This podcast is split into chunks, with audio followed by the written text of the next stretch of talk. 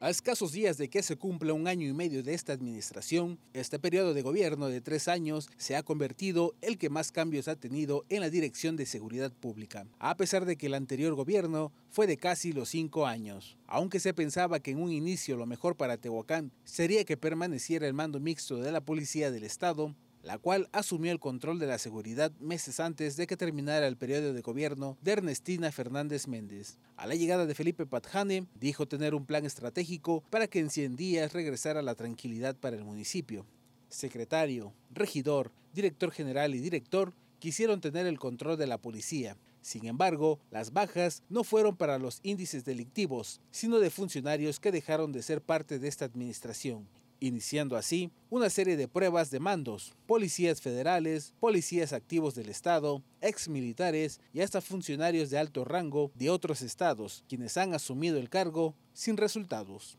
La preocupación del gobierno del estado de Puebla por mantener un control del municipio ha estado por encima de la inseguridad que se ha vivido en un año, seis meses de esta administración. Robos de vehículos, asalto a comercio, homicidios, ejecuciones y una venta desmedida de sustancias ilícitas ha llevado a una disputa de esta plaza que es Tehuacán. Hoy nuevamente las autoridades le vuelven a dar el respaldo a quienes por enésima ocasión toman la dirección de seguridad pública, otra vez personas que no son de la ciudad y nuevamente funcionarios que vienen a experimentar estrategias sin conocer cuál es la problemática de la ciudad. Mandos con malos antecedentes que preocupa y no tranquiliza, mandos que vienen interesados en poder hacer algo por la ciudad y que si las cosas no funcionan se irán despreocupados por no lograrlo, dejando una ciudad con violencia y cansada de ser un experimento político para el gobierno del Estado.